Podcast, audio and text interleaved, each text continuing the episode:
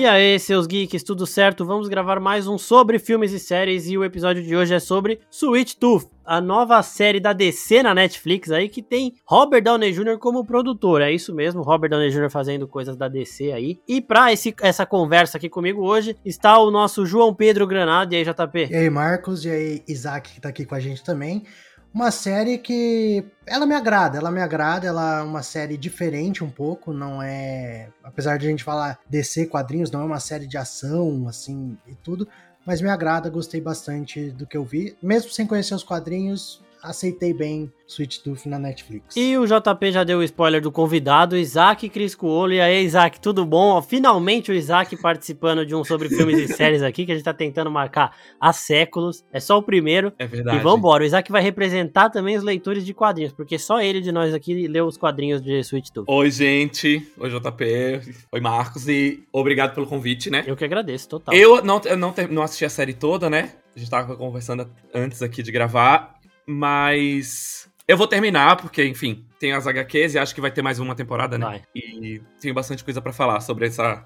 Eu não geralmente não gosto de comparar, mas eu acho que precisa fazer essa comparação. Assim. É, o Isaac, gente, ele, ele não gostou dos primeiros dois episódios, né? Que ele assistiu os dois. Por, por já ter essa bagagem de HQ, é, é, é isso que vai ser interessante, porque eu quero saber quais são as diferenças aí, porque ele é fã dos quadrinhos mesmo antes, é, quando lançou o trailer, ele já foi comentar lá na oficina também e tudo mais. Então eu quero entender aí qual que são as, as diferenças. E além disso, vocês mandaram perguntas lá no, no Instagram. A gente vai lê-las durante aqui o programa, mas mais pro finalzinho do episódio, tá, gente? Vamos começar aqui então para falar é, da série em si, do protagonista, né? Do Gus, porque eu acho que ele é extremamente fofo. Né? Todas as cenas que ele participa dá vontade de apertar, porque tipo, ele faz aquela, ele faz birra, ele é teimoso, ele não tá nem aí pra nada. O Big, Big Man lá, como, que ele, como é que é o nome dele mesmo? Tommy Jeopardy. É, o Jeopardy. Ele, ele manda, ele dá as ordens lá e o Gus Foda-se, não vou entender. Eu, ele fala, né, toda hora. Eu não vou com você para Colorado. E o Gus, ah, tá bom. Até uma raiva. É, então. Até uma raiva, assim. Não dá pra ter raiva porque é muito fofo, velho. Não, é, é raiva fofo. não, raiva não. Mas você tava falando, Marcos, eu acho que assim, o.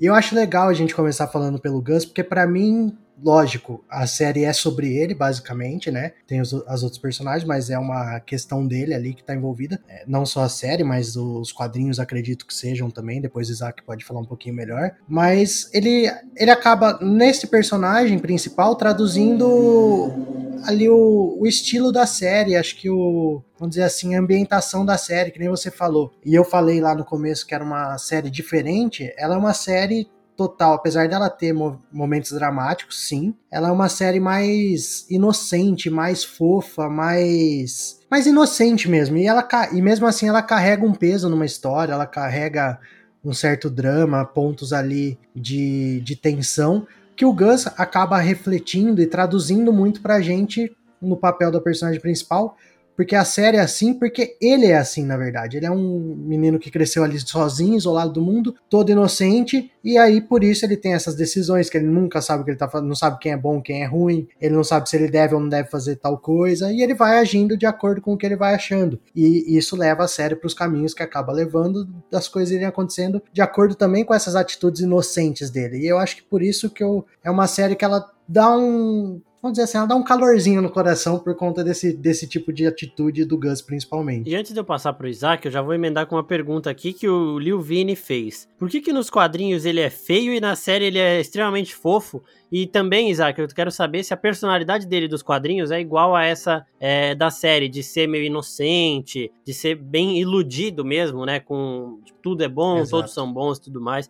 Então eu quero saber se na série, na HQ, ele tem também essa personalidade, porque eu vi a, a, imagem dele depois que eu li essa pergunta aqui, eu tinha visto, e realmente, fisicamente não parece nada. É, a personalidade também é diferente? É, ela é, sim, tem traços da personalidade nesse Gus mais fofinho da série, mas o, o que eu não gosto por que, que, eu não gosto da série? Assim, não, não me conectei ainda. A HQ ela é muito mais sombria é outra pegada. E depois eu fui ler umas entrevistas, porque eu gosto muito do Jeff Lemire, né? Que é o, o escritor da HQ. Ele traz justamente uma visão mais sombria nos quadrinhos dele. Sei lá, quando ele escreveu o Arqueiro Verde pra, pra DC, foi uma outra pegada, assim, foi incrível. outra, outra visão dos, do, dos personagens e da história. E eu acho que é, tem muita diferença. O tom da série e o tom da HQ é completamente diferente. Sei lá, a gente tem que também considerar que foi escrito em 2019, 2009. Sei lá, a gente tinha outra visão de histórias pós-apocalípticas, né? Sim. Eu nem lembro. The Walking Dead é de que ano? The Walking Dead. Não lembro exatamente. Eu, eu acho que Invincible é 2007. Deve ser por aí. E The Walking Dead 2008. É, deve ser por aí, também. É. Também.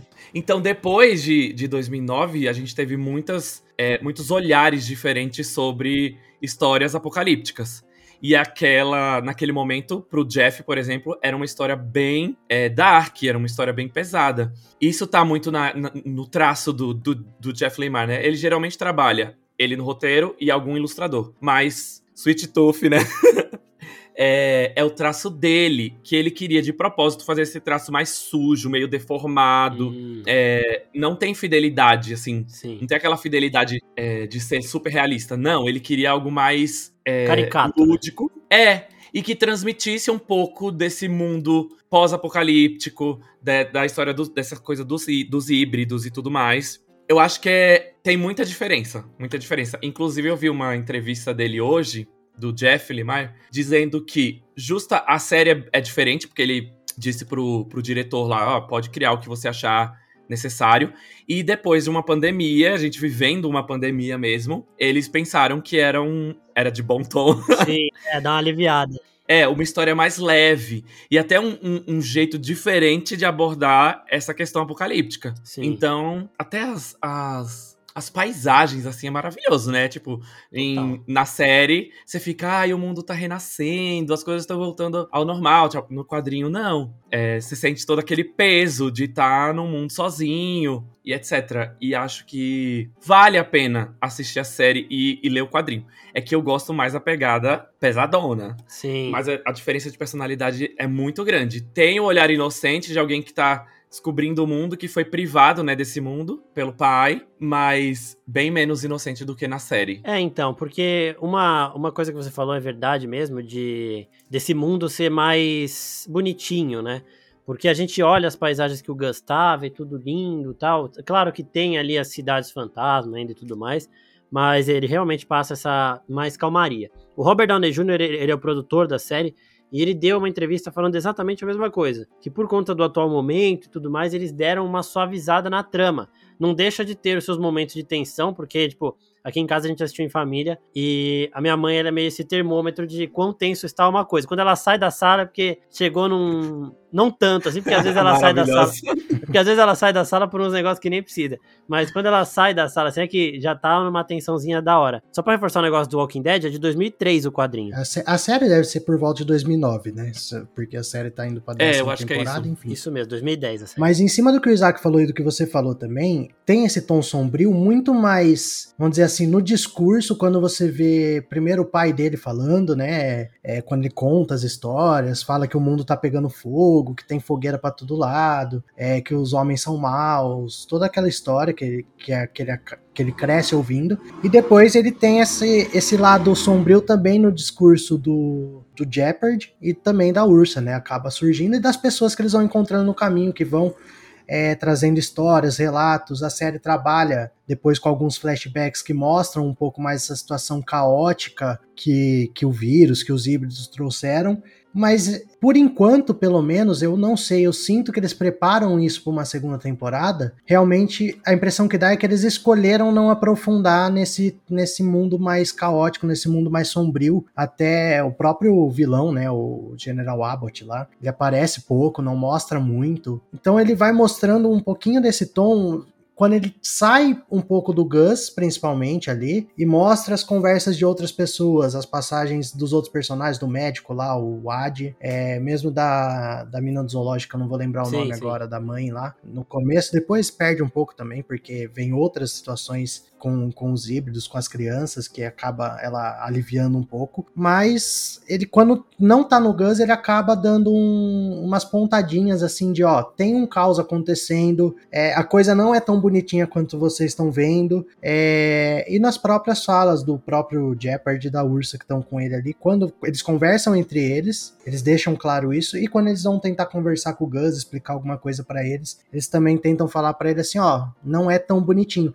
E eu acho que a, que a série ela vai fazendo esse processo naturalmente para quem sabe numa segunda temporada, aí ela mudar o tom. Só que aí me dá o medo de como eles vão fazer isso sem perder a essência do que foi na primeira, porque, por exemplo, a gente tá entendendo aqui que vem dos quadrinhos e tal, mas e quem assistiu e achou só fofinho, vai aceitar uma segunda temporada Então. mais pesada, em teoria? Você falou é interessante, porque assim, a gente foi acompanhando o ponto de vista do Gus. Ô, ô Isaac, você vai tomar uns spoilers da série, tá? Só pra. Ah, não, eu já sei a história toda. Ah, então, ah, então é, tá ótimo. É, É. A, gente, a gente vai acompanhando o Gus porque ele é inocente, ele é sempre muito positivo. Então eu acho que até tem isso mesmo que você falou de a série ser fofa porque a gente tá acompanhando o Gus. Só que no final da primeira temporada ele perde essa Exato. inocência depois dele ver de onde ele veio realmente, né? Que ele não é filho mesmo de ninguém, ele é um experimento de laboratório e tudo mais. É, e dali pra frente, tirando a cena final, Sim. acabou a fofura, acabou a coisa bonitinha. Aí na cena final volta, tem um momento ali, mas. Mas ele vai tendo essa quebra de expectativa gradual, não é do nada. Tudo bem, ali é um momento que realmente você tem um. Você rompe essa ideia de que não é Sim. tudo certinho, que ele não é um milagre, enfim. Mas é toda aquela coisa. Mas, por outro lado, você vai tendo isso gradativamente em outras situações ali da série. É, Eu acho que cada episódio tem pelo menos um, um momento de tensão ali, com as pessoas tentando caçar ele, ou alguma situação mais Então, de caos, enfim. E aí o que eu senti falta, e que eu vou querer também que o Isaac fale se na HQ é diferente, é que é, a trama ela não tira nada da gente, de tipo, putz, vai mesmo matar tal pessoa. Porque, por exemplo, tem uma cena que o Gus e o Jeopardy, eles são acolhidos por um- um- uma família na montanha, né? E aí você pensa, ah, o Jeopardy vai vazar, os caras vão tentar pegar o Gus, vão matar essa família inteira, e aí depois o Jeopardy vai salvar o Gus e beleza. Só que a família não morre, não morre ninguém. E aí depois eles saem de lá, tudo bem. Só os caras que vão É, tentar só os lá. malvados morrem. E aí no final também, quando É. o Ad vai fazer os testes num híbrido, ele leva o Gus, aí ele, ele gosta do Gus, ele, ele tipo, não, não sente a vontade de matar o Gus por ser um, um menino servo e ter, o servo tem uma conexão com ele. E aí ele mata um, um híbrido extremamente grotesco, velho, que tipo, não faz nenhuma carinha de choro, não, é, é um bicho lagarto que lambe o olho. Esse que não é, fo- esse que não é fofo, Então, pode, pode cortar Nem pra fora. eles pegarem um Foi outro isso. híbrido fofo que a gente não tinha visto em momento algum, e colo- eles colocam o híbrido mais escroto possível, que é um lagarto. Ele ainda dá uma lambida no olho, tipo, vem pra cima que eu não tô nem aí. Então, velho, a gente não tem apego nenhum, tá ligado? É, todos os outros, todos os outros híbridos que aparecem são mais fofos, mesmo que minimamente do que esse lagarto. Qualquer um. E aí também tem um momento que eu achei que eles iam matar o Jeopardy. Eu falei, caralho, vão matar o Jeopardy. Eu, eu- eu me assustei, né? Nossa, mataram ele, velho? Porque do nada você ouve um barulho de tiro e ele cai. Eu falei, mano, mataram? E aí a mão do Gus cheia de sangue. Só que aí não mataram. E aí quando eles invadem lá também o zoológico, você fala, ah, alguém vai morrer. Não morre ninguém. Então eu quero saber se na HQ, Isaac, tem essas perdas. Tipo, tem a, a galera que fica no meio do caminho que você fica, putz, que bad, mas, tipo, tô gostando da história, vou seguir. Tem, tipo, por isso também é mais sombria, assim, te dá. A, a própria morte do pai do Gus na, na HQ é muito mais, é, digamos assim, do- é do nada, sabe? Tipo, Sim. você tem aquela. É uma coisa horripilante. Até pelo traço dele, né? Uhum. E na série você ainda tem aquela ambientação, eles vivendo juntos. Na, na HQ, por exemplo, pra mim a sensação do que o pai dele era, tipo, meio filho da puta. Porque escondeu as coisas dele e tudo mais. Uhum. E simplesmente morreu ali sem deixar nada. Nenhuma instrução, nem nada. Na HQ é isso, tipo, o choque. É, quando, quando ele. Na, no- na série também, quando o Gus ele chega lá e, e vê tudo, a verdade, ele fica tipo: Meu pai mentiu pra mim esse tempo todo, só que exatamente. é, eles, não, eles não dão esse peso. E na relação do pai também. É, o pai dele vai. Você vai entendendo que o pai dele vai morrer, né? E nem mostra. Mostra o pai dele lá doente, e aí já.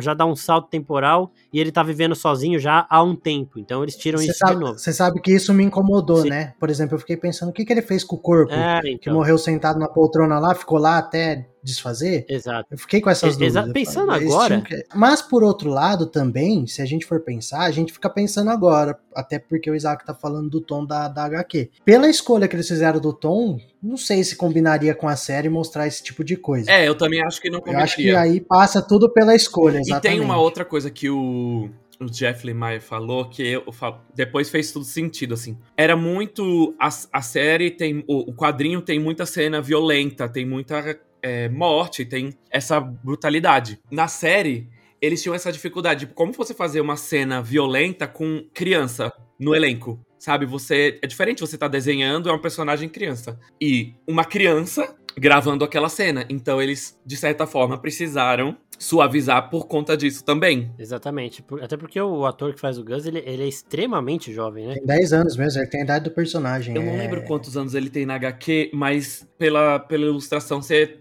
vê ele mais como um adolescente, pré-adolescente, assim, 14, 15 anos. É, parece mesmo. Eu tava vendo uma foto aqui. E assim, né? Que Kes mandou um abraço, né? Porque eles colocaram a Chloe Moretz lá com acho que devia ter uns 12 anos, matando gente, arrancando olhos. Nossa, é, é, ela é. nem pôde assistir eu, o filme, né? Ia... O filme é mais 18, ela demorou 7 anos para assistir o filme que ela fez. Mas realmente, fazer cena pesada com o protagonista criança, ainda mais com ele passando esse ar de fofurinha, de inocência, tudo, ia chocar total. Sem contar filme de terror, né?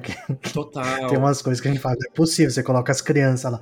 Por outro lado, vocês não param para pensar que talvez seja uma escolha também voltada para o público que eles querem? É, se a gente for pensar, por exemplo, em Stranger Things, é uma série que se a gente pegar na primeira temporada, ela já tem uma coisa assim, mas eu reassisti não muito tempo atrás. Ela é muito mais leve na primeira temporada nessa questão do que no do que na terceira. Será que a ideia deles também não é, por exemplo, pegar um público mais novo, mais inocente e evoluindo junto com o Gus e aí mais para segunda temporada, uma terceira se acontecer, eles colocarem realmente esse tom mais sombrio? Não é, pode ser uma estratégia, será? Ou simplesmente tem esse fato da pandemia e vamos fazer uma coisa mais leve para não vir com, com, o pé na porta agora, que o mundo tá muito sensível. Então, eu acho que são duas coisas que vão se ajudar, porque realmente, a gente numa pandemia, acho que eles, eles pensaram em levar algo mais sensível, mais calmo, com um tema parecido, né? Porque você vê, todo mundo andando com álcool gel, todo mundo de máscara, distanciamento, tudo que a gente está tendo agora, eles estão tendo lá também. E então eles tratam isso com um pouco mais de calma. Como a segunda temporada, espero eu, já vai ser lançada no momento que a pandemia já tá bem diminu tipo, bem menor, já diminuiu bastante, eu acho que vai somar com isso do Gus ter perdido parte da inocência e agora vamos entrar numa temporada mais sombria. E, o Isaac, a, a primeira temporada acaba com ele descobrindo o nascimento dele, vendo tudo lá, e a mãe dele aparecendo de novo. Tem muito mais história para ir daí, daí em diante, é uma história mais fechada, tipo para uma temporada só ou para mais de uma que você acha que vai ter além? Se eles esticarem, inventarem coisas nesse universo, dá para fazer mais, porque são, deixa eu ter certeza, são 11 ou 12 HQs, né? São 12.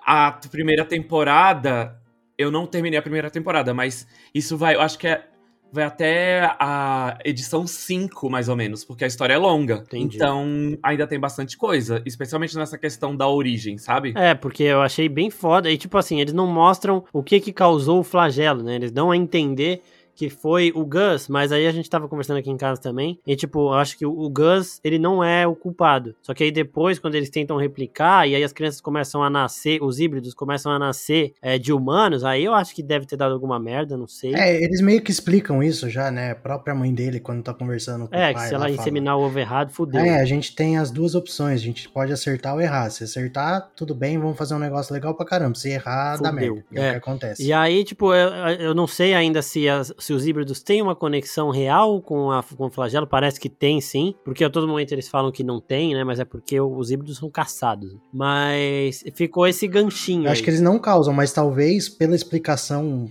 meio por cima que deram, é que vem do mesmo lugar. Não sei não, na HQ já deve ter essa explicação, o, o, Isaac já deve ter esse spoiler, se ele quiser dar pra todo não, mundo aqui. A gente não tá vendo o Isaac, mas eu tô sentindo ele se segurando total, assim, pra tipo, não falar. Ah, tô percebendo também. Não vou dar spoilers, é melhor. Só, só pela série, Marcos, até antes do Isaac falar melhor sobre isso, só pela série eu sinto que tem muita coisa para eles aproveitarem, até aí para no mínimo fazer uma segunda e uma terceira temporada. Depois disso aí não sei se eles vão seguir o que, tá, o que vai acontecendo nos quadrinhos, se eles vão mudar muito a história para outros lados.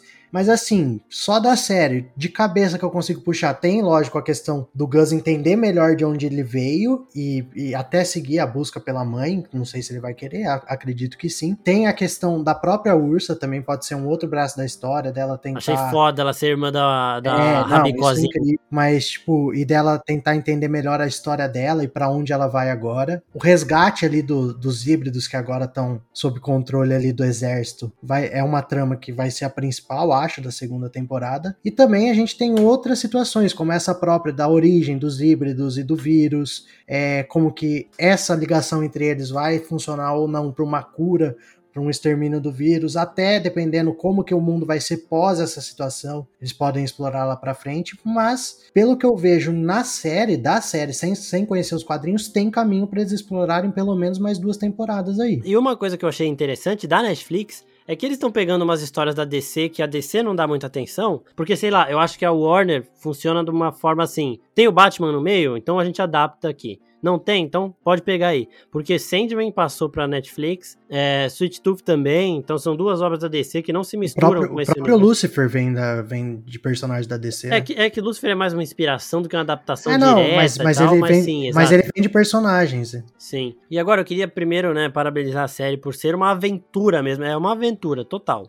Aventura daquelas que você fica, tipo, gostando, adorando de ver. Poderia muito bem ser um jogo de videogame. Total. Isso eu traduzo como aventura total que você fala. Se você estivesse jogando sendo Gus, trocando os personagens, ah, seria incrível também. Então, só aí você já percebe como ela te leva nesse nível de imersão para dentro da, da aventura. Sim. O, o, Isaac é gamer. Isaac, você jogaria um, um jogo de Sweet Tooth? Eu jogaria pelo universo, assim. Tem um, um universo muito rico, muito interessante. Total. E esse conceito Mas do... vai ter game, gente? Não, não, não. É só, é só supondo aqui, porque o JP falou que daria um ótimo é, game. Uma... Seria é legal. É eu acho que pela história da série, eu jogaria um jogo com essa história tranquilamente. O conceito do, da galera da Ursa lá, eu achei muito foda, porque tipo, eles não são híbridos, mas eles se vestem como e eles, eles adotam cada um o seu animal, né? Então isso aí eu achei do caralho. Achei muito foda. É legal também quando ela descobre a origem do Gus. Que ela Sim. mesmo se questiona tudo que ela fez na vida dela, a motivação da vida dela, ela passa a se questionar ali. Então é outra coisa aí para ser explorada. É, porque eles acham que os híbridos foram uma resposta positiva contra o, o lance negativo do flagelo. E quando ela vê que aparentemente os híbridos vieram antes, ela já fica meio. É, na verdade eles entendem que assim, os híbridos vêm da natureza tipo, como a salvação do mundo. Sim, e aí ela. Exato. Quando ela vê que pode não ser tão bem assim, ela já começa a se questionar tudo que, tudo que ela fez, porque ela viveu a vida dela depois que a família dela foi, foi morta, acreditando nisso e baseada nisso. Eu acho muito legal isso e, ó, também. Dois momentos antes de passar para as perguntas. Primeiro, eu queria também exaltar esse trio, né? Porque a Ursa, o Jeopardy e o Gus, eles funcionam perfeitamente. Ô, Isaac, nos quadrinhos são os três também direto? Ou é mais o Gus e o Jeopardy, aí a Ursa é menos importante do que na série. Não, eles aparecem mais. Eu acho que na série eles têm um pouco mais de tempo. É de tempo de tela, de participar, e sabe, eles da história. assim também? Sim, sim. E outra coisa também que eu achei foda foi um, um momento específico daquele amigo do Jeopardy do trem. O jeito Puta, que ele decide se sacrificar foi do caralho. Porque o cara, ele é um jogador de futebol americano. Ai ele, ele é de defesa, né? Então ele tá acostumado a proteger os seus, os seus companheiros. E ele fala, mano. Nossa, achei do caralho essa parte. Mano, é, eu, prefiro, é, eu gostaria de morrer fazendo o que eu sei fazer de melhor. É a cena, é a cena da série. A cena da primeira temporada, eu acho que é essa. É... Essa cena é do e, caralho. E outra cena que também me chamou muita atenção é na festa ali da vizinhança. Quando eles descobrem que um cara tá contaminado, ele simplesmente tá com fogo na casa do cara no cara e Exato, na casa. Aquilo, aquilo para mim também foi uma ruptura de. Mano, onde que isso vai parar? Foi, foi um desse, desses momentos que mostrou o caos. Que, que a gente comentou que ficou mais no discurso e nas, é, na periferia da história principal ali, mas que eu olhava e falava, mano, não é assim, não é tudo assim, não é, não é uma série fofa em si. Ela, ela é conduzida por essa, por esse negócio mais inocente, mas é exatamente, você vai tendo essas quebras, assim como o Gus vai tendo também. Então, são duas cenas que eu gostaria. Além da que você falou, essa eu achei um negócio bizarro. Esse tom mais dark, ele aparece nos momentos que o Gus não tá, né? E eu acho, inclusive, outra coisa também, eu acho que a narração do, do James Brolin, pai do Josh Brolin, que é o Thanos, é, é muito foda, contribui, porque às vezes na narração deixa um bagulho meio maçante, meio chato, porque explica coisa que não deveria explicar, mas aqui ela funciona total. Eu achei maravilhoso. A hora que começa com a narração, eu falei, vai ser uma bosta. Mas depois eu, eu entendi.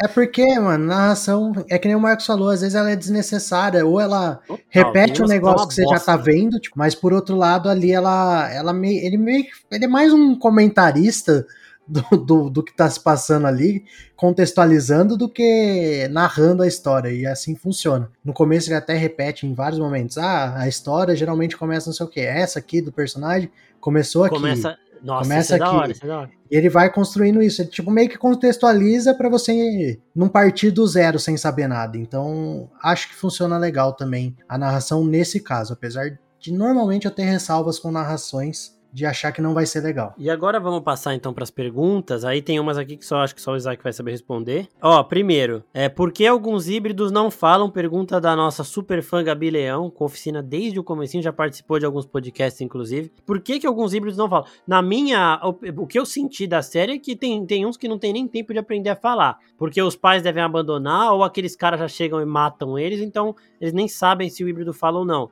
Mas eu acho que é. tem a ver mais com isso da criação, porque saber falar ele saberia se tivesse o pai por perto ensinando. Então, eu acho que tem aqueles híbridos que foram abandonados e cresceram como selvagens. Eu acho que a Gabi, como leão, deveria saber melhor sobre os híbridos, né? Puta que pariu. Mas, né? O enfim... Pin nem tá aqui e os caras mas... fazendo piada nível Pin, mano. É, exatamente, uma homenagem ao Pin que não está aqui. Ah. Mas eu acho também, além disso que você falou, em alguns momentos eles dão a entender que tem híbridos que eles são mais tem mais a genética humana e alguns outros têm mais a genética animal. Não sei se explica isso nos quadrinhos, mas em alguns momentos tanto eu acho que bem pro final tem alguém que olha pro, pro Gus e fala: Nossa, você é mais humano que os outros híbridos, você é especial mesmo, não sei o que. Então não sei se tem a ver com essa questão genética da composição deles, mas também acho que tem muito. Porque, por exemplo, por que, que o Gus fala? Porque ele foi criado por um adulto, por um humano, assim como a Wendy, que fala também, e depois o, o Bob que aparece falando um pouquinho, porque foi pegando a Wendy conversando com a mãe. Enfim, eu acho que tem talvez esses dois fatores, mas não é um negócio que é explicado certinho, não. É, eu acho que é mais tempo de tela, gente. Assim, não. Isso não tem uma explicação muito clara. Tipo, pode ser essa questão de, de não ter aprendido a falar, porque foi, ficou, foi criado de forma selvagem mesmo, não, não com outros humanos, não teve contato com outros humanos. Mas acho que na série é mais por tempo de tela, não tem muita Sim. explicação mesmo. É, então, Deixa porque lá. aquele castorzinho lá, que ele não tem quase nada de humano, é o Bob. ele fala, né? Ele é fala, fala. Fala, mas ele fala, ele fala. É. Ele, só que, por exemplo, você vê que ele não fala, ele não, não tem frases. Ele repete algumas palavras, tipo, ele fala, ele não fala estou com medo, ele fala medo. Sim, mas, é, mas um castor mesmo não falaria ele nada. Consegue, né? Exato. Não, então mas aí talvez, mas talvez seja também por causa da genética. Ele tem uma genética muito mais para animal do que para humano, ele não tem a mesma facilidade que o Gus tem de falar, por exemplo. Então, mas aí Sim, eu não sei é se o híbrido nasce é. só de humano ou se o híbrido pode nascer de outros de, de, de animais também, de outros bichos, não, porque aí avacalhar. Não, porque se um humano Não, só nasce, nasce de humano. Nasce de, então aquele aquele Bob lá nasceu é. de um humano daquele jeito? Sim. Sim, sim. Ah, tá, entendi. Ah, então, então é, é, eu acho que é isso mesmo, é mais da, do contato com, com quem sabe falar para ensinar. É, a Gabi perguntando se os herbívoros se caçam aqui. Os herbívoros carnívoros. Ca... Não, os híbridos carnívoros caçam os herbívoros? Eu acho que não, né? Acho que não tem essa de. Isso eu não sei. Uma, pergunta. uma ótima pergunta. Ah, eu, eu, eu é acho que não. Imagina, velho, um, um menino lobo Olha, caçando um menino dá, cervo.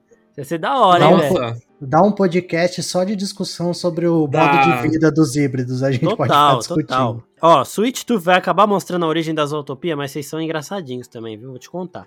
Ah, ah eu acho que deveria. Eu acho que deveria. Ó, tem vocês o. Vocês assistiram Love and Monsters? Love... Não, eu não assisti. A Gabi assistiu, não, Pim também, assistiu. Também não assisti. Natalia assistiu. Né? Porque né? eu acho que é uma tem uma pegada parecida, assim, de ser um mundo pós-apocalíptico, é, tá todo mundo ferrado, mas tem uma coisa de diversão ali, de esperança e de diversão que você que é um entretenimento para família, sabe? Eu acho que eles construíram a série em torno dessa, desse conceito. É, eu, eu, também acho. E outra coisa também aqui, ó, o Black Bears Z, ele perguntou se o Twitch Tooth tem algum superpoder conhecido. Eu acho que ele só tem a mescla de, de sentidos de um humano e de um servo, então ele tem aquela audição melhorada porque o cervo escuta melhor, porque tem que fugir dos, da, da caça e tudo mais. Poder, poder ele não Poder tem. Ele não tem, tem, né? características animais que os humanos não têm. Sim, exatamente. Por exemplo, se você pegar um. Eles até brincam uma hora, falam, ah, a hora que eles estão fugindo do zoológico lá. Fica de olho em tal que ele é muito lerdo. Ele deve ser uma tartaruga, provavelmente. Eles, então eles trazem características animais.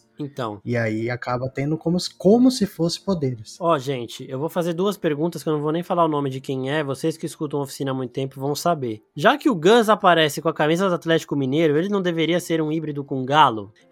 Se eu não tivesse ido antes, eu tava fudido, porque eu ia rachar o bico, velho. É, é, ele gravou um vídeo da Netflix, o ator, comendo brigadeiro é, pra Netflix Brasil, e ele tava com a camisa do Atlético Mineiro, porque ele tem um amigo que é atleticano, então é por isso. É, ou eu ia falar, ou foi isso, ou provavelmente algum fã mandou recebidos É, então. camisa do Galo. E outra coisa, também, da mesma pessoa, a criança híbrida de camelo tem bola em cima das costas? Deve ter. É, Deve ter, tem eu- uns que tem casco. Eu achava que essa resposta seria melhor um silêncio, assim. Aí o Pin até colocava. Não, mas deve porque ter. a culpa foi dele, ele que fez esse tipo de É, eu pergunta. imagino. Eu imaginei, eu imaginei mesmo. Isaac, quer responder alguma É. dessas duas? Nossa. Gente, eu nem sei responder.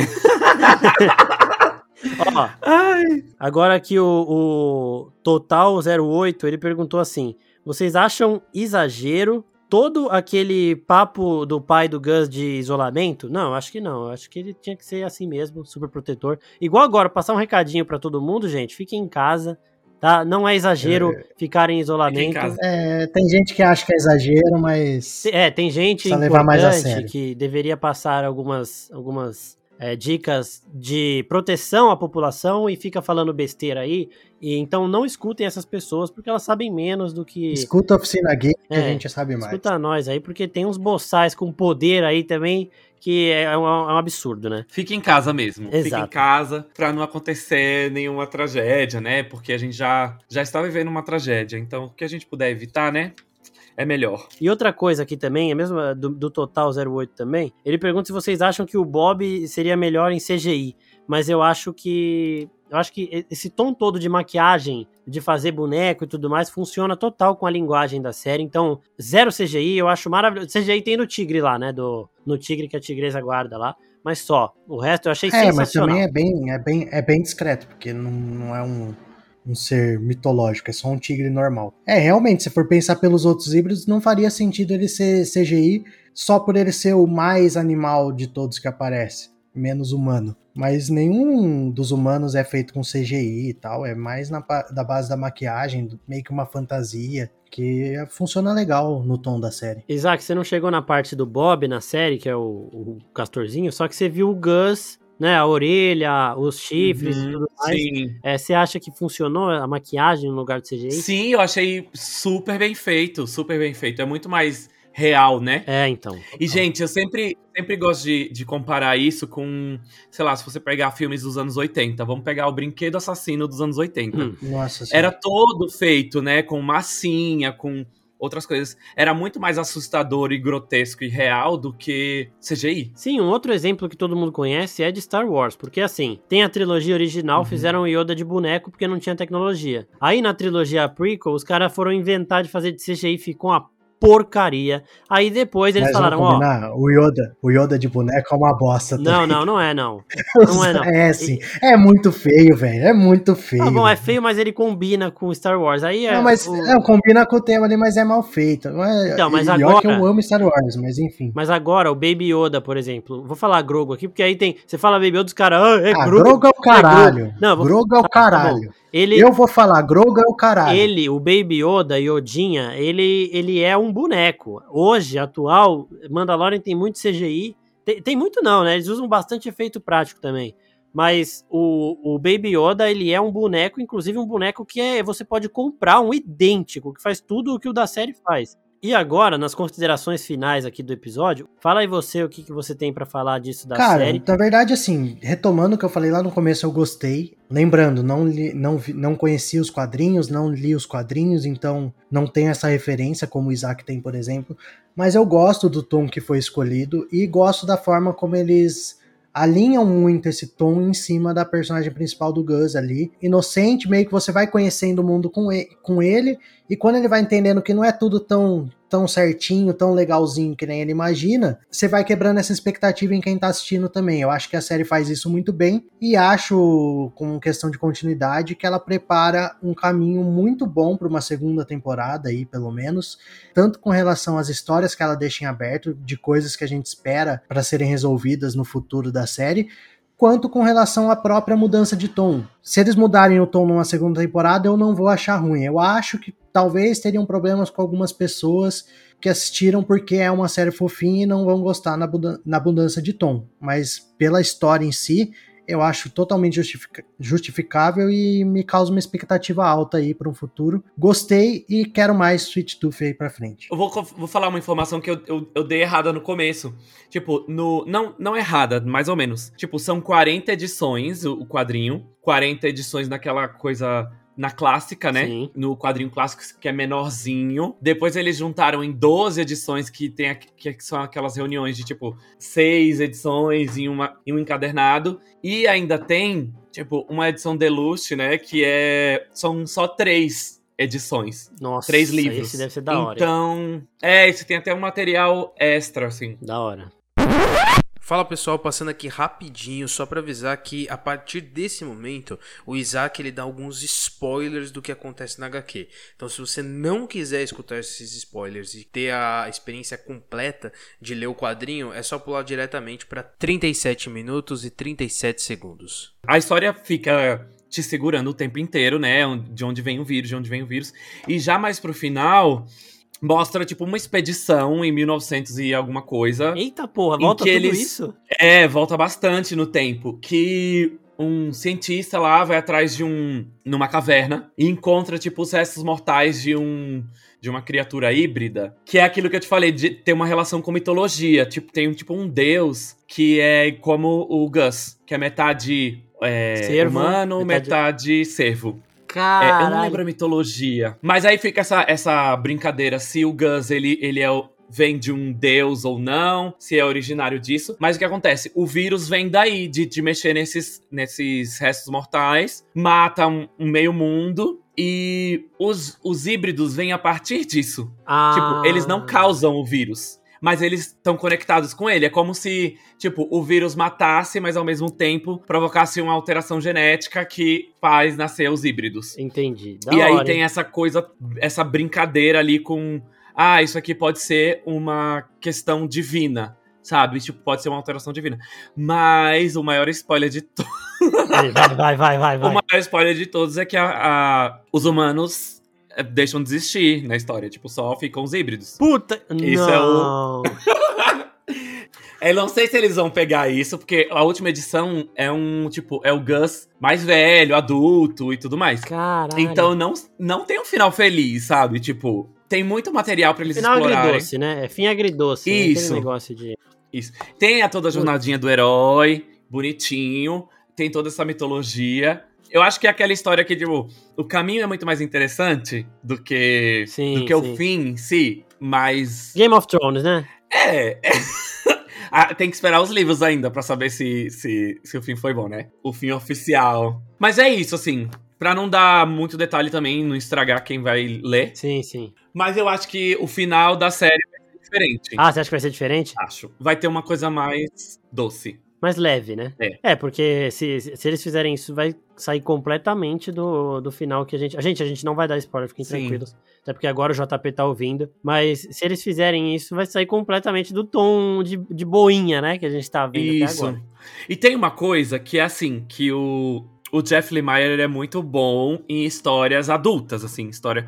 O, Sim. Inclusive, Gus é o nome de um dos filhos dele. Ai, que da hora. Quando ele criou essa história, ele tava pensando assim: ah, qual a história que eu gostaria de ler como fã de histórias pós-apocalípticas, sabe? E aí ele foi no extremo uhum. disso.